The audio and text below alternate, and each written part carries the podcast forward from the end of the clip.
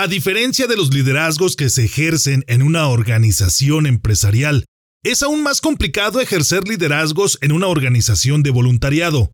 Aclaro que esta es una apreciación muy personal, ya que seguramente habrá quien opine lo contrario y quiero ser respetuoso con esa perspectiva.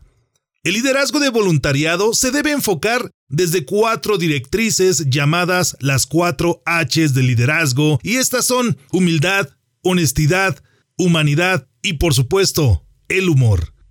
¿Te gustaría conocer la perspectiva de liderazgo de voluntariado de alguien que lo ha desempeñado en organizaciones internacionales sin fines de lucro? Amigas y amigos líderes, les saluda con gusto Salvador Santoyo.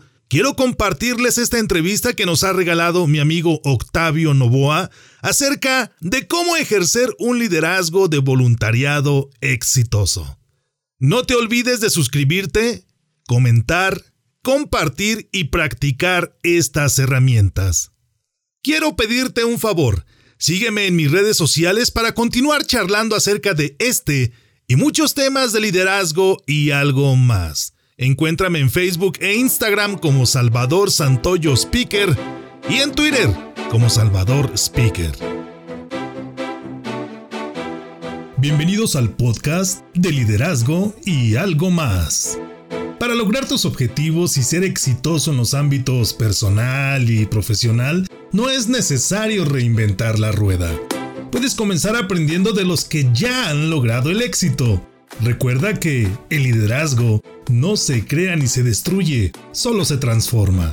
Infórmate de aquellos que han experimentado situaciones de aprendizaje y desean compartirlas contigo. En el podcast de liderazgo y algo más, te acercamos a los expertos en temas de liderazgo y todo aquello que está relacionado con tu crecimiento y desarrollo en los negocios y por supuesto en el área personal, de tal manera que recibas información, estrategias y pasos a seguir para alcanzar el éxito. Soy Salvador Santoyo, emprendedor, líder y comunicador quiero que caminemos juntos en el fantástico mundo del liderazgo. Acompáñame. Hola, ¿qué tal amigos? Muy buenos días. Como invitado especial, una persona a la cual yo le tengo un gran respeto y una gran admiración porque siempre se ha demostrado como un gran líder, no solo dentro del ámbito empresarial, sino también dentro de estas instituciones no lucrativas que existen miles en todo el mundo y ha ejercido precisamente un liderazgo de voluntariado, un liderazgo que es obviamente más complicado de ejercer. En una empresa tienes una organización y de alguna manera los que te reportan tienen la obligación, por llamarlo de alguna manera, de obedecer o de atender ciertas instrucciones que tú les puedas demandar. Pero en un liderazgo de voluntariado donde tienes personas que precisamente están ahí por el placer de servir, por el placer de ayudar, a las cuales no puedes obligar a hacer nada que no quieran, sino todo lo contrario, tienes que convencerlas, tienes que motivarlas, tienes que generar esa sinergia que, se, que pueda generar a su vez el éxito, el, el logro de los objetivos, el logro de las metas. Y sin mayor preámbulo, bueno, quiero presentar ante todos ustedes a mi gran amigo, el ingeniero Octavio Novoa Calleros, quien el día de hoy nos honra con su presencia. Octavio, sabemos que últimamente has estado muy demandado en radio, no sé si en televisión, no sé si en cine, quizá después lo podamos ver, pero el día de hoy tenemos el placer de tenerte aquí. Muy buenos días, ¿cómo estás? Te lo agradezco, es un honor estar aquí contigo. Muchas gracias, muy buen día, Salvador. ¿Qué es para Octavio Novoa Calleros el liderazgo, liderazgo de voluntariado, liderazgo que se ejerce por la voluntad propia, por el simple hecho de ayudar a las personas? Pues es un tema sumamente interesante te voy a comentar que para tu servidor ha sido un aprendizaje continuo, pero sobre todo lo más importante ha sido llenarse de satisfacción. Te dicen que el voluntariado no te paga, pero sí te paga. No te paga en lo económico, ¿Ah, pero te deja muchas satisfacciones. ¿Cuáles son esas satisfacciones que puedes recibir? Es muy sencillo. Te deja satisfacción y te deja deuda, porque las personas te atienden tan bien que no sabes con qué pagarles. Satisfacción de tener un trabajo bien hecho, de lograr conjuntar a un grupo de personas que te apoyen, claro. de tener la oportunidad de desarrollar un sueño, tener una visión, llevarlo a cabo, hacer la estrategia y la planeación suficiente para que ese sueño se cumpla con trabajo y sobre todo con acciones. Porque es muy fácil soñar, todos podemos soñar, claro. de hecho todos soñamos, es una condición humana, pero depende mucho también de nosotros que queremos soñar. Y todo empieza con un sueño. No solamente es el sueño, sino también hay que pensar, hay que empezar a soñar en grande. Tienes que tener sueños grandes para que de esa forma tus ideas se empiecen a forjar y sean ideas también grandes y entonces empezar a trabajar para que esas ideas grandes resulten. Hay que estar trabajando continuamente y en el voluntariado tienes una diferencia contra un liderazgo empresarial, por ejemplo, que es donde he tenido mayor experiencia, en donde, como bien decías, si alguna persona le pides que haga algo, pues lo tiene que hacer. no tiene Simplemente lo hace o le da las gracias. Por supuesto hay formas de pedirlo. Claro. También dentro de ese ámbito empresarial es muy importante el cómo lo pides. Porque te puedo decir que el no entender que ese grupo de personas, ese equipo de trabajo que te está apoyando, pagado o en un voluntariado, debe de hacer las cosas bien. Si no es así, tienes el problema de que sin darte cuenta, a la larga, pues tus objetivos no se van a cumplir. Claro, independientemente de si es un liderazgo de voluntariado o si es un liderazgo generado por la autoridad dentro de una Sí, sí, sí, simplemente no se van a cumplir. Claro. Entonces, llega el momento en que no te das cuenta. Tú crees que por el simple hecho de decirlo se hace. Pero te voy a dejar un ejemplo. Claro. Un ejemplo muy sencillo. Yo que estoy ligado al, al área de la construcción, te puedo decir algo tú puedes dar una orden, es una orden, y si quieres decirlo más suave, una indicación a un obrero, a un albañil. Y tú le puedes decir que ejecute cierta labor y llega el momento en que te das cuenta que no se hizo bien, pero te das cuenta demasiado tarde y te cuesta mucho tiempo y dinero repararlo. Por ejemplo, tú le puedes decir que haga el colado de un castillo lo hace, cuando tú ves que ya está terminado, posiblemente logres percibir que las puntas del castillo están arriba del colado y tú supones que está hasta abajo, está perfectamente anclado. Así es. Pero con el tiempo hay una fisura y al momento de demoler o de hacer, de ver por qué sucedió esa fisura, te das cuenta de que el castillo solamente estaba anclado en la punta y parecía estar hasta abajo. Claro porque el trabajador lo hizo intencionalmente para perjudicarte, ya que tú llegaste y le dijiste quiero esto para mañana y con palabras altisonantes, entonces dice sí, lo voy a hacer, pero ¿cómo lo va a hacer?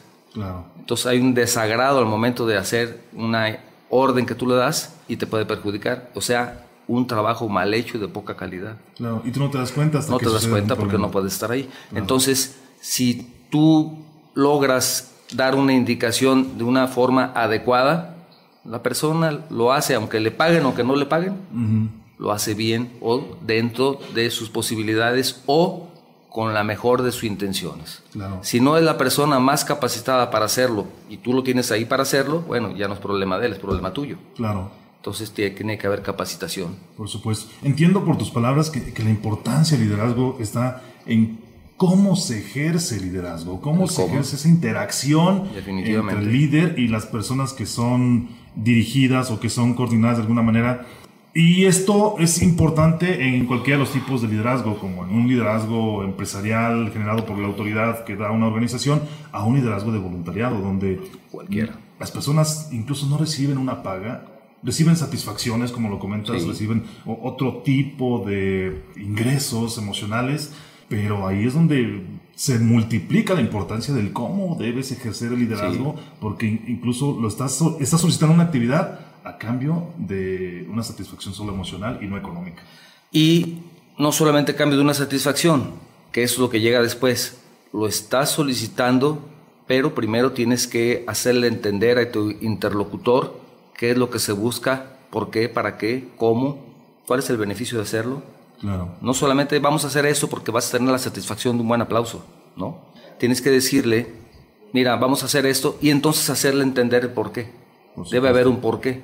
Si no entiende el por qué, qué es lo que se va a lograr, cuál es el beneficio que se va a tener. Entonces, como normalmente decimos, no se pone la camiseta y pues tampoco tiene un interés genuino en hacerlo, porque tienes que transmitir eso, esa pasión también por lo que tú buscas y por lo que tú quieres, pero que los demás se integren y se haga lo que se llama ahora un liderazgo cooperativo, cooperativo. en donde todos van a ejercer su liderazgo dentro de su ámbito para que entonces se empiece a permear esa idea, ese sueño y se logre ese objetivo. Claro, y, también la importancia de saber delegar qué tipo de actividades va a realizar dependiendo del perfil de la persona que va a estar apoyando en ese voluntariado. Debes delegar siempre, desde mi punto de vista. Debes de aprender a delegar, debes de saber a quién delegar. Te equivocas, frecuentemente te equivocas, pero para eso debes de tener un seguimiento. Debes de buscar a una persona que esté lo suficientemente capacitada para hacer eso que tú le estás dando, eso que le estás pidiendo, esa tarea, y además que tenga el tiempo de hacerlo. Y por supuesto, que quiera hacerlo. Eso es lo más importante. Que quiera hacerlo. Puede tener todo el tiempo del mundo, toda la capacidad del mundo, pero si no quiere, no lo va a hacer. No se va a lograr. No lo va a hacer. Y es una serie de características que el liderazgo social y ya directamente hablando del voluntariado, que el voluntariado se integra dentro del tipo de liderazgo social, claro. se tiene que ejercer poco a poco, ir aprendiendo también el cómo para entonces poder lograr tus objetivos. Lograr los resultados. Muy bien. Hablando precisamente de esas etapas donde sientes que no todo va como tú lo tenías planeado, que intentas generar proyectos, que intentas motivar a tu equipo de trabajo y quizá el equipo que tú tenías eh, pensado, que tenías determinado para llevar a cabo esa actividad, no responde de la manera que tú esperas y tienes que generar cambios, tienes que generar otro tipo de motivaciones, tienes que ajustar algunas piezas, también algunas personas para generar esos resultados. En ocasiones es tan complicado que uno llega a claudicar. ¿Cuál es la clave precisamente para no hacerlo, para no tirar la toalla y mantenerte en el camino a pesar de que los resultados no se vayan dando como esperas y, seguir manteniendo esa visión del resultado final y de que en algún momento vas a llegar, lo vas a alcanzar. ¿Cuál es el punto focal para llegar o para evitar rendirte? en este momento te voy a comentar, voy a comentar varios puntos importantes. El primero de ellos, el liderazgo tiene tres factores fundamentales para poderse ejercer. El primero del liderazgo es, tiene que haber líderes. El liderazgo y líder no es lo mismo. Es el número uno. Número dos, debe haber seguidores. Sin seguidores tampoco se ejerce el liderazgo. Y número tres, debe haber una visión. Debe tener una visión clara de lo que quieres hacer y a dónde quieres llegar. Entonces, una vez teniendo eso, puedes empezar a ejercer esa parte del liderazgo. Tú bien dices, si no tengo quien me ayude, pues el liderazgo ya no se dio. Claro. Tú puedes ser un líder, pero no tienes seguidores. No tienes una visión, tu visión debe ser clara. Yo le digo liderazgo estilo Uber. En el momento que tú tienes en tu aplicación la aplicación de Uber, lo primero que haces es decirle a la aplicación, indicar... ¿De dónde? ¿En dónde estás? Tienes que saber dónde estás parado. Y luego te pregunta a dónde quieres ir. Si no le das esos dos puntos, la aplicación no funciona. Después ya tú escoges si quieres un Uber de cinco estrellas o el Uber Pool, lo que tú quieras, eso ya será como lo elijas. Puedes escoger el automóvil si tú lo quieres. Puedes la ruta, cuando vas sobre la ruta puedes desviarte, puedes cambiar de opinión porque de pronto un amigo te llama y te dice, oye, pasa por mí, le dices al chofer que cambie de ruta. Puedes sugerirle al chofer en ese momento, al conductor, que cambie de ruta porque tú conoces la ruta mejor que él y sabes que más adelante hay una desviación porque están haciendo unas obras en la avenida y le das otra ruta o puede no gustarte y le dices aquí detente, te bajas, lo dejas ir y pides otro auto. Claro. claro. Pero esos dos puntos no van a cambiar nunca. El cómo llegues. El origen y el destino. El origen y el, destino. cuánto dures. Sí, te va a dar una, un tiempo. Te va a decir, estás ahí en 45 minutos, te da un tiempo probable dentro de esa ruta que ya está indicada y marcada. O sea, es tu programa de trabajo que vas y va a tardar tanto y consideras que en un año vas a tener tantos logros. Tu deadline. Tu deadline, tú tienes tus tiempos, ¿no? Pero es muy parecido a, a la aplicación. Yo por eso liderazgo estilo Uber. Tengo una pregunta, Octavio. Con, hay muchas similitudes, precisamente ustedes hablaban acerca de que a veces no solamente al, en el voluntariado se debe de hablar bien, sino también en los estilos de liderazgo empresariales y demás, debemos de tener una buena comunicación con nuestros colaboradores. ¿Cuál sería entonces la esencia del liderazgo del voluntariado? ¿Qué es lo que realmente lo define? Porque problemas hay aquí y allá. Sí. Tiempos, fechas límites también hay aquí y allá. ¿Qué sería, ¿Cuál sería esa esencia como tal? La esencia son los valores. Bien. De manera definitiva son los valores. ¿Por qué? Son los rasgos principales del liderazgo del voluntariado, son los valores.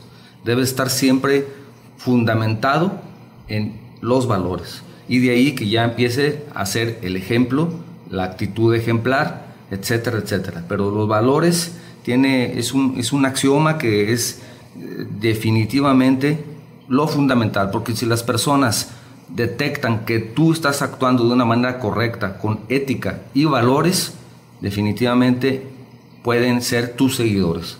Si ven que es al contrario, se empiezan a hacerse un lado. Empiezan a hacerse un lado, porque dicen, esta persona tiene una intención diferente, independientemente de todo. Son los valores.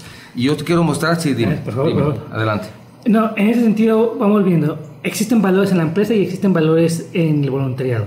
No se viven igual precisamente porque a veces, incluso si tú le hablas a un trabajador, a veces ni siquiera los conoce porque no es su máxima motivación. Sí. Su máxima motivación es la paga como tal, ¿no? En, en muchos sentidos, aunque y sabemos que realmente no es la paga, sino lo que genera la satisfacción y, y, y podemos ir a profundizar un poquito más en alguna otra ocasión. Pero en el voluntariado, al no haber paga, los valores toman un peso muy fuerte, como bien lo acabas de decir. Pueden ser el núcleo o el motor de inspiración o valga la redundancia de motivación para que efectivamente te sigan si se maneja, si se marca. ¿En ese sentido estás hablando de los valores? No, los valores son exactamente igual que en cualquier lado. Porque un valor, por ejemplo, la honestidad, pues no importa dónde estés, la honestidad es la honestidad. La que tú te refieres es tal vez poder transmitir entusiasmo, poder transmitir un, buen uh, ambiente de trabajo, un buen entorno, y a lo mejor no le puedes pagar lo que tú quisieras. Sin embargo, el trabajador de todo modo está contento. Claro.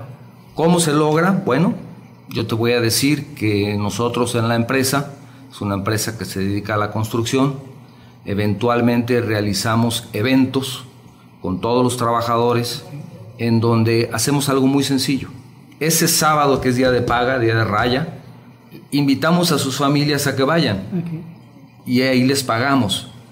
Sin embargo, hacemos un evento, no te digo un gran evento, 20, 25 personas nomás, pero hacemos un evento en donde les organizamos una comida sencilla, van, van niños, van las esposas, van los obreros y se reúnen tal vez 35, 40 personas, entre todos. Van los ingenieros, los mandos medios, tu servidor, y es algo muy simple y muy sencillo. No es un evento que no tarda más de dos horas. Quizá no sea ni siquiera correcto llamarle evento, porque no es como tal. ¿sí? En ese momento se les entrega su dinero, como cada sábado, pero se invita a un padre para que les dé una, no una misa tampoco con es, pero una pequeña plática. Y como por lo general todos son y pertenecen a la religión católica, Lo aprecio. lo aprecian. Entonces, en ese momento se tiene un convivio de unos 15 minutos, no más, también tiene que ser algo muy cortito, y una comida muy sencilla, como te digo, y ellos mismos, los mismos trabajadores, de su dinero, de lo que les pagaste, que no es mucho, mandan a la señora a que compre más refrescos, porque no hay alcohol, ¿sí? manda a la señora a que compre una bolsa con Las papas. con papas frituras, la que tú quieres, gastan de su dinero para contribuir a ese pequeño evento. Para continuar, claro. ¿sí? Los niños de los otros niños, de las otras familias empiezan a conocer, juegan un ratito, Conviven. conviven. Te digo, es algo muy sencillo. Más de alguno a veces ha pasado que lleva la guitarra, llega la señora con la guitarra porque le gusta la guitarra, la tocadita de La la, bohemia. guitarra, la bohemia, y más de alguno también hasta baila. Y es un evento en donde no le vas a pagar más. Claro. Sí. De hecho, están a veces hasta... Ellos pagan, te digo, gastan algo de su dinero, de su ingreso que es escaso. ¿Y qué pasa motivan. cuando tú les pides algo? No, están motivados, claro. Están inspirados. Sí, Pero eh, te fijas cómo integras los valores también. Efectivamente. Estás ahí, la familia, En ambos etcétera, casos etcétera. hay, hay, hay valores. Me, me refería más bien se vive diferente, o sea, por ejemplo, en todos los colaboradores o en todas las empresas tienen claros los valores, porque usualmente en un voluntariado sí, porque es el principal motor. O sea, en un voluntariado la mayoría conoce los valores, no todos, pero los conoce porque es una forma de identificar o de darles un sentido de pertenencia a la institución. Claro. En una empresa a veces no, o, o el porcentaje es todavía mayor. Mi estimado, ¿tenías algo que, platicarnos de...? Bueno, respecto al voluntariado, te voy a leer algo de un libro muy interesante que se llama El Poliedro del Liderazgo, que me gustaría mucho que si tienen la oportunidad lo lean, y donde dice algo muy sencillo. Dice, que resume lo que estamos platicando. Dice, en principio, los voluntarios no tienen por qué sentirse obligados a asentir ni a obedecer, y otros colaboradores externos no tienen por qué cooperar. Hay pues que desarrollar la capacidad de construcción de consensos con interlocutores internos y externos. El liderazgo cooperativo, que es el que les mencionaba hace un momento, no puede ser entendido como dar órdenes, sino como una manera de articular contextos y procesos con otro dinamismo. El líder social debe juzgar, jugar con la dimensión interorganizativa y la dimensión interorganizativa, intra e inter. Debe ser capaz de activar relaciones e incidir en procesos negociados para llegar a visiones compartidas. Y eso es lo importante. Entonces es muy importante. Sin embargo, también se hizo un estudio, aquí traigo el resultado en un esquema muy sencillo, en donde se entrevistó a 24 líderes sociales reconocidos y se habló de cómo llegaron a esto del liderazgo social, qué fue lo que los motivó, qué, cuál es su cotidianidad, qué es lo que hacen día con día para ejercer ese liderazgo reconocidos. Y se llegó a cuatro rasgos fundamentales del liderazgo social, en donde sin ellos no puede haber un liderazgo social. ¿Cuáles son? Digamos, tenemos curiosidad. y que son muy sencillos. Primero de ellos, principios y valores. Claro Solidaridad, bienestar de las personas, lo que decíamos hace un momento con el ejemplo. Claro. Justicia social, esto entra en otro ámbito también. Sentimiento de país, coherencia, voluntad de servicio, humanismo y honestidad. Esos son los valores que, de acuerdo a los 24 entrevistas, son los rasgos que ellos tienen en común. Muy bien. Todos ellos. Claro. Pero hay algo muy importante, cualidades interpersonales, lo que tú decías de qué pasa cuando no tengo la oportunidad de que las personas que les estoy pidiendo algo se integren y hagan lo que yo quiero hacer, lo que yo estoy viendo, lo que no lo hacen. Bueno, debes de tener la facilidad de transmitir pasión, ilusión, fe, convicción, confianza, tener la oportunidad de la movilización, tienes que mover a las personas, disponibilidad, coordinación, distribución de tareas, búsqueda de consensos, negociación, resolución de conflictos, creación de equipos, capacidad de multirelación, comunicación y seducción y sensibilización. Esas son las cualidades interpersonales que debe tener un líder de este tipo para poder ejercer el voluntariado o el liderazgo social. Hablas de generar una interrelación con personas que te van a ayudar para llegar a esos objetivos, pero sabemos que los objetivos y las metas se van a evaluar contra métricos, contra números. Y hace algunos meses platicando contigo, me diste una gran lección y me dijiste, es que esto se trata de personas, se trata de ser humanos. Primero hay que ser personas y después hay que buscar los números. Y puede generar al inicio de una gestión de liderazgo algo, puede generar dudas de si primero es lo humano o primero es buscar los números porque al final de cuentas te van a calificar por los resultados. Me di cuenta que generaste un liderazgo personal, humano, con tu equipo de trabajo y esto por añadidura trajo los números. Así es. ¿Cómo generar eso o cuál es la estrategia para trabajar primero lo humano para obtener después los métricos? Sí, definitivamente es esa comunicación directa que debes tener con todos. Ahora tenemos la gran oportunidad de tener comunicación por medio de las redes sociales, por medio de un mensaje de WhatsApp, pero no hay nada como tomarte un par de minutos y hacer una llamada telefónica. Claro. Para empezar. Tenemos una gran facilidad de comunicarnos con las personas Sin embargo, se está perdiendo mucho la relación interpersonal. Y eso creo que debemos de cuidarlo, porque de alguna forma ya tenemos, y me pasa a mí, no sé si ustedes, tantísimos mensajes que muchos no los leemos. Yo nada más los veo pasar y simplemente los que no me parece que son interesantes, ni siquiera los volteo a ver de nuevo. Y alguien me dice, ah, es que te mandé la invitación por WhatsApp. Ah, caray, ¿cuándo?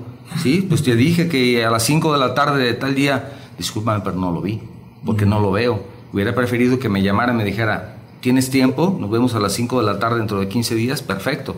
Entonces me parece que se ha perdido mucho la comunicación con tantas herramientas de comunicación. Parecería una paradoja. Entonces, debes de además de, de, ser congruente, es muy importante decir sí, hablar de las personas, hablar de lo que decía aquí, el humanismo, que eso debe ser principal de los valores. Aquí hay tres valores para mí importantes para el trabajo de liderazgo y yo digo que hay uno más que no es tanto esto que lo estamos viendo, sin embargo hay uno más que me parece muy interesante y lo comentaremos si tú gustas un poco más adelante, pero lo importante es comunicación y como te decía también, eliminar algunos perjuicios que traes y que de pronto dices, a él no le hablo o a ella no le hablo porque no me cae bien. Tienes que empezar a romper esos perjuicios y tratar de ser una mejor persona para poder tratar de entender a la otra persona y saber por qué está haciendo o por qué está reaccionando o por qué está diciendo lo que dice. Ponerse en los zapatos de los otros. Empatía. Si no haces eso, es complicado. Yo no te puedo decir que yo lo logré, no lo logré. Me faltó tener esa apertura con algunas personas. Traté de hacerlo, pero eh, son todavía muchas cosas las que tengo que mejorar sin embargo, traté de hacerlo en su momento, pero es importante esa comunicación, es importante también crear una, un sentido de pertenencia como ese pequeño ejemplo que les hacía con los trabajadores. Claro, Que no tienen que ser grandes eventos con 200, 300 personas, pueden ser con 8 o con 10 y puedes ir a tomar un café y tan sencillo como que cada quien puede gastar 60 pesos, 50 pesos pero en ese momento haces esa interacción. Claro. Y puede ser además muy importante que no tenga que ser específicamente para el trabajo que estás haciendo, sino que tenga que ser en un ámbito de amistad y en lo personal, donde platiques. Y les voy a comentar algo. Nosotros en el club llegó un momento, hace algunos años, cuando era el Club CISEG, que poníamos como norma que el que estuviera encargado de la sesión, el Toastmaster, dijera, llevara algo de comer. Nadie quiere ser Toastmaster. no estamos diciendo que llevara sushi, lo que quisiera. Algo para poder. Galletitas, unas galletas, lo que pueda dentro, Papas de, dentro de tus posibilidades, ¿no? Lo que tú quieras. Claro. Cuando dijimos que cada quien traiga lo que quiera, a veces llevaban a pastel, a veces llevaban pizza, a veces llevaban la comida siempre sobraba, tres, cuatro refrescos. Muy diferente. Era muy diferente. Entonces tú dices, bueno, ¿por qué? Cuando era algo obligatorio, no lo querían hacer. Cuando era algo voluntario, pero entendiendo que era por el bien de todos para al final de la sesión tener un momento de convivencia, todo el mundo se quería quedar. Se esmeraban. Y varios llevaban, varios llevaban algo. Y el que no llevaba nada, de pronto también decía, la próxima semana no pude, pero la próxima semana yo traigo unas tortitas. Ah, caray, pues qué bien. Y empezó a hacerse una muy agradable post sesión, si le quiere llamar así, una reunión social en donde Además que lo mejor de todo es que teníamos el bar a un lado y ahí nos reuníamos. No, no es cierto. Se hacía el after. El after del after, ¿no? Muy bien. pero es, es, importante la convivencia. Entonces hay que integrarlos y eso fue lo que en muchas ocasiones hizo falta durante el periodo en el que estuve en, como director de Toastmasters, que estuve trabajando durante ese año. Creo que esa de las partes que me hicieron falta, integrar todavía más el equipo. A pesar de los buenos resultados, pudieron haber sido mucho mejor si hubiéramos logrado esa integración? Yo tengo la costumbre, Octavio, de analizar porque me gusta aprender de los diferentes estilos de liderazgo. Y analizando tu gestión, veo dos puntos que ya lo has marcado varias veces y que estoy muy de acuerdo con ellos. Veo el punto de los prejuicios, que en mi, en mi experiencia no, no noté que, que, tuvieses prejuicios en el sentido de tú, tú comentas que algunos con algunas personas y demás, o en algunas situaciones, pero en mi experiencia también vi que hubo mucha apertura a propuestas, hubo mucha apertura a que los proyectos se dieran y demás. En ocasiones vemos liderazgos en diferentes instituciones, ya sea incluso de voluntariado o de o, eh, liderazgos empresariales, institucionales y demás, donde precisamente llega una persona motivada, propone algo y la persona le dice no, o eso no va a funcionar. Y entonces le corta las alas y hay comentarios como dice, pues sí, me dice que no va a funcionar, pero no me dice cómo sí va a funcionar.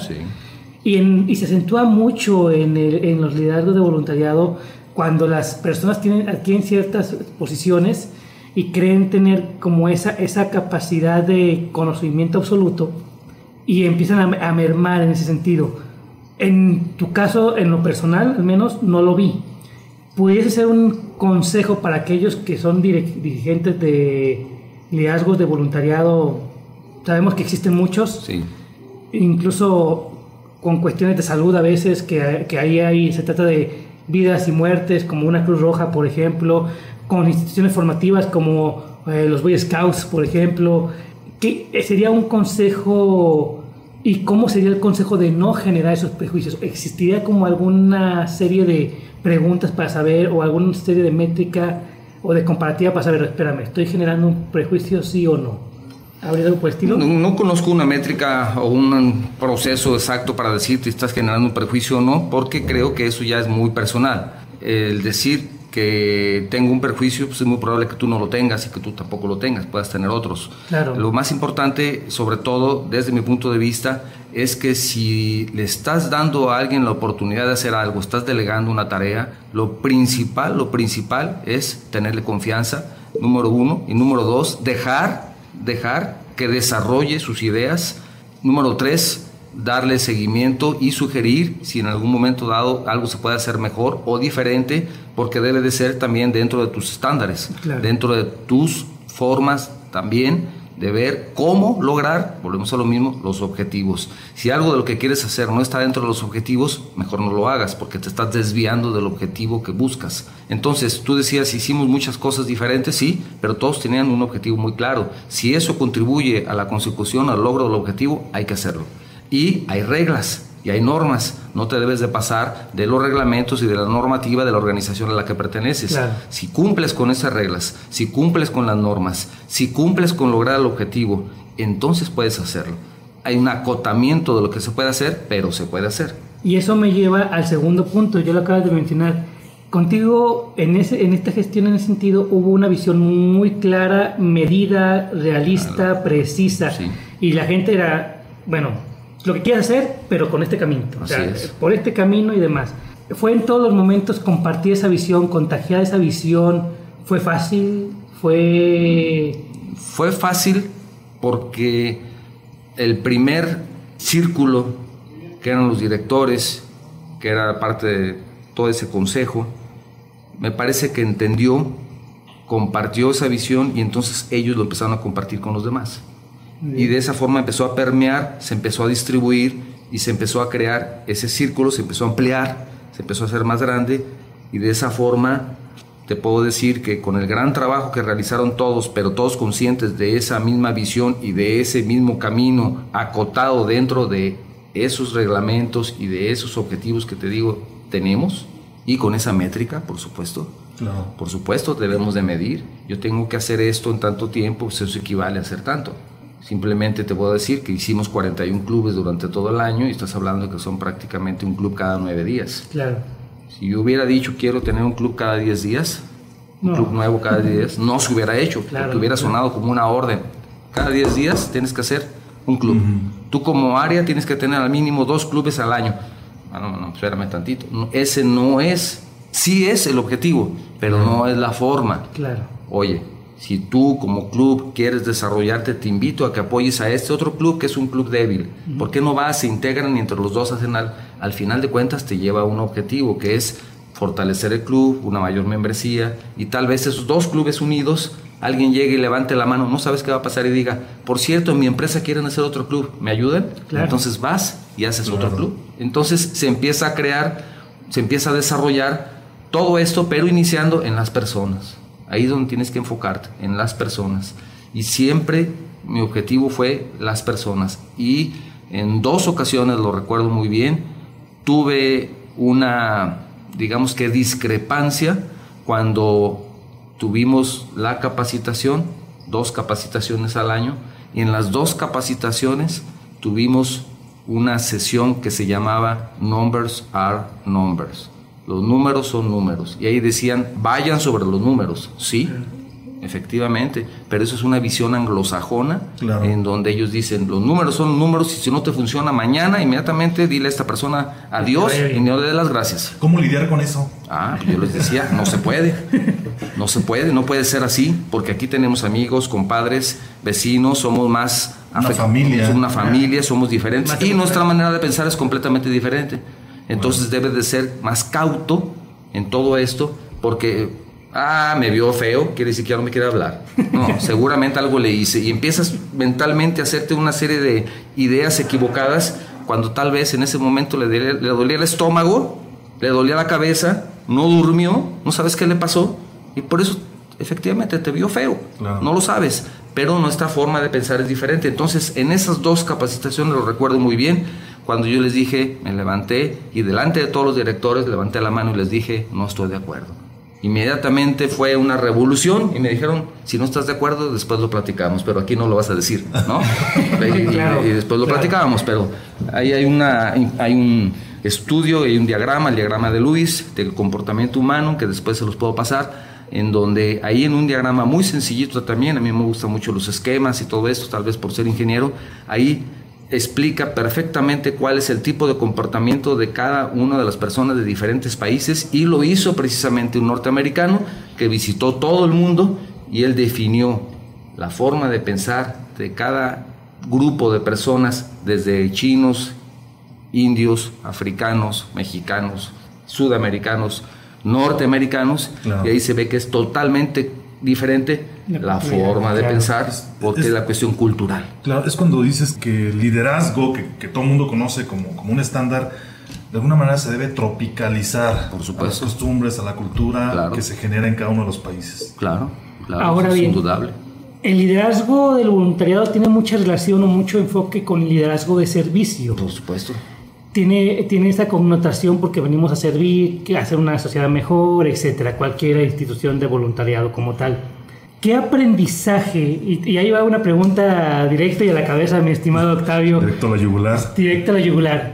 Errores que hayas cometido y qué aprendiste de ellos para los voluntarios. errores. errores que tú dices, ¿sabes qué? Tomé esta decisión en alguna, sin nombrar, sin poner nombres, capaz de que hay nombres, pero algunos de te puedo dar nombres para de una vez, de una vez dejarlo claro. Estamos calentando el ambiente. Pero más bien, algo que decir, mira, lo, lo tomé de esta manera y aprendí esto, porque creo realmente que de los errores se aprende y creo que en tu, en tu gestión hubo, hubo áreas de oportunidad que inmediatamente modificaste porque tuviste la apertura. A mí me impresionó que en la primera eh, convención abriste un buzón de sugerencias para que hubiese esa apertura. Entonces, debió haber algo que donde el cambio fue constante, pero siempre encaminado al crecimiento. Sí, comunicación puede ser el primero. Comunicación. Definitivamente una comunicación más adecuada y más clara. Bien. Traté de hacerlo, sin embargo hubo mucho más que se pudo hacer y se pudo lograr más, definitivamente. Comunicación creo que puede ser el primero. Y es uno de los, de los principios vitales para cualquier institución de voluntariado. Estamos en una organización de comunicación y liderazgo y a veces lo que hacemos es utilizar equivocadamente la comunicación o nos falta mucho por aprender todavía, por lo menos a mí me falta mucho. Y el liderazgo debe ser un liderazgo humanista siempre, siempre pensando en la persona desde mi punto de vista, porque hay otras personas que también pertenecen a esta organización y que cuando yo decía eso se reían. Yo lo decía desde hace dos o tres años, siempre que veo la oportunidad, decía hay que buscar en las personas y piensen en las personas y primero son las personas. Y muchos mm, llegaron a decir que estaba equivocado muy respetable su percepción y su forma de actuar y su forma de ejercer el liderazgo diferente. Bueno, si ellos lo consideran así, también aquí estamos ahora entrando a los valores. Claro. El respeto. ¿Y ellos no están de acuerdo, adelante. la integridad, claro, Entonces es algo que debes de cuidar siempre. El estar, tener por delante a las personas, pero que sea de verdad. porque es muy sencillo decirlo. Es muy sencillo traer una máscara que digan yo soy el gran líder, claro. yo soy una persona que cuida a las personas, yo soy una persona que también piensa en las personas y yo soy una, y seguir hablando de yo, yo y voy a hacer esto y pero en esa organización, en ese momento, en ese lugar traes una máscara y por fuera, allá en tu casa, eres un desgraciado que no te pueden ver ni en pintura porque eres un empresario ladrón, claro, porque eres un empresario tramposo, porque en tu casa le pegas a tus hijos y acá llegas a decir, no, hay que cuidar a las personas. Con falta de ética. Ah, entonces ahí llegas a la congruencia, la integridad. Y volvemos a caer a dónde? A los valores. A los valores otra vez. Es muy sencillo decir, uff, no, que cuidar a las personas. Pero a otra persona que te conoce en otro ámbito dice, ¿quién? ¿Él? ¿Cómo? ¿Verdad? Entonces eso ya es... Debe haber integridad en todos aspectos. Vuelves a los valores, vuelves a caer a los valores de nuevo. Mi estimado, estamos acercándonos a los tiempos de conclusión que podemos rescatar de este excelente tema. Octavio, ¿qué es lo que desearías que las personas que nos ven y nos escuchan se quedaran? ¿Cuál es el mensaje que te gustaría que, que ellos se quedaran el día de hoy acerca precisamente de este tipo de liderazgo? El liderazgo social está perfectamente definido. Es el liderazgo que busca el bien común el liderazgo de voluntariado puede ser que busque el bien común o el bien de un grupo de personas. Es no exactamente el bien común, pero sí vinculado a un grupo de personas directamente, el bienestar de esas personas. Nosotros aquí lo que procuramos hacer es tratar de que las personas sean mejores. Eso es el objetivo último y final, buscar que las personas sean mejores, que desarrollen algo que les permita ser mejores.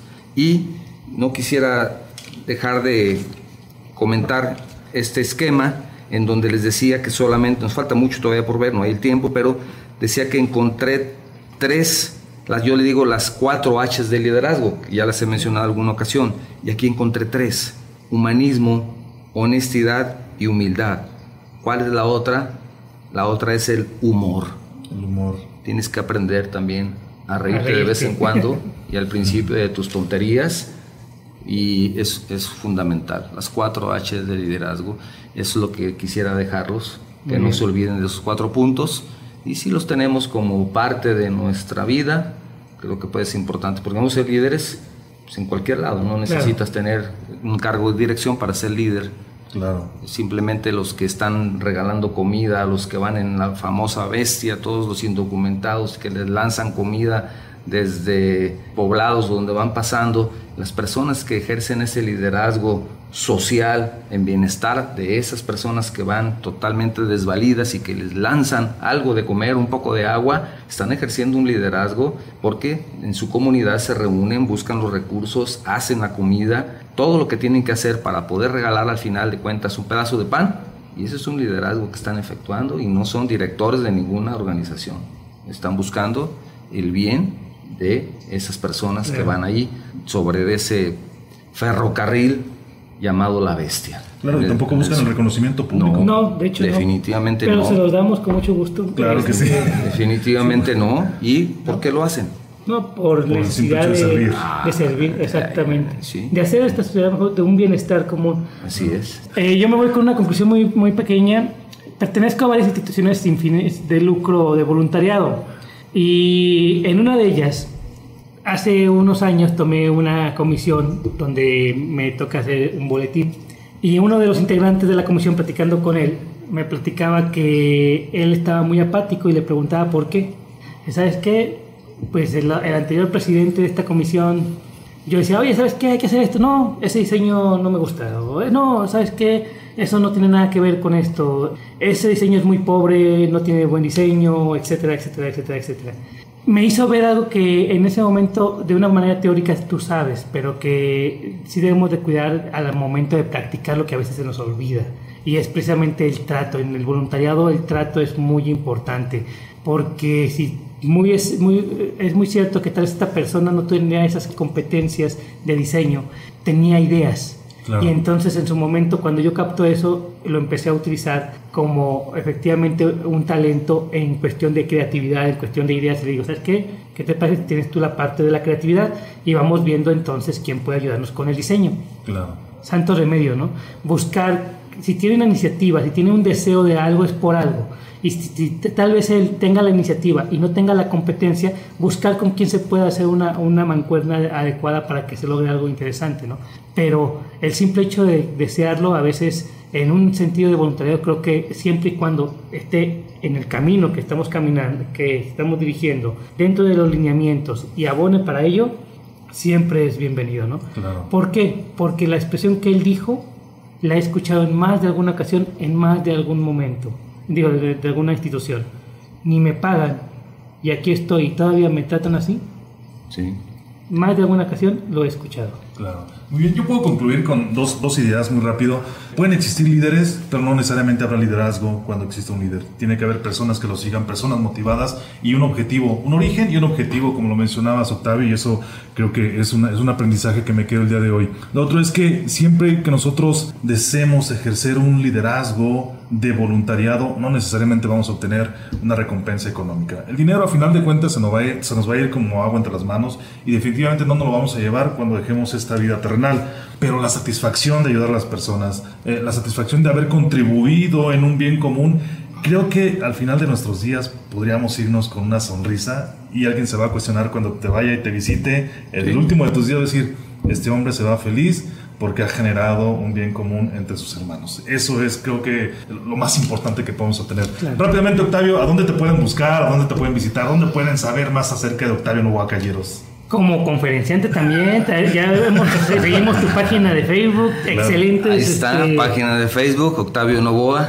fácil encontrarme. Hay unas cápsulas que estoy publicando cada semana, cápsulas muy breves, justamente la del próximo lunes, la que será publicada el próximo lunes, hablo de delegar. Muy bien. En dos minutos procuro dar una idea clara para que les siga, sea algo útil, simplemente sea algo útil. Hay mucho todavía de qué hablar Ahí estamos listos en octavionovoa.com. Esaú García del Real, ¿a dónde te pueden encontrar a ti? Mi página de internet www.esaugarcía.mx, también mi página de Facebook, Esaú García del Real. A un servidor lo encuentras también en Facebook como Salvador Santoyo Speaker.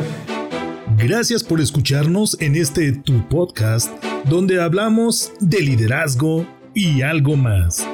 Ayúdanos a que este podcast llegue a más personas que lo necesitan comparte, califícanos con 5 estrellas, comenta y compártenos todas las dudas que tengas acerca de este tema. Eso nos permitirá compartir contigo más conocimiento y herramientas de liderazgo útiles para tu negocio y por supuesto para tu ámbito personal. Yo soy Salvador Santoyo. Nos escuchamos en el próximo podcast.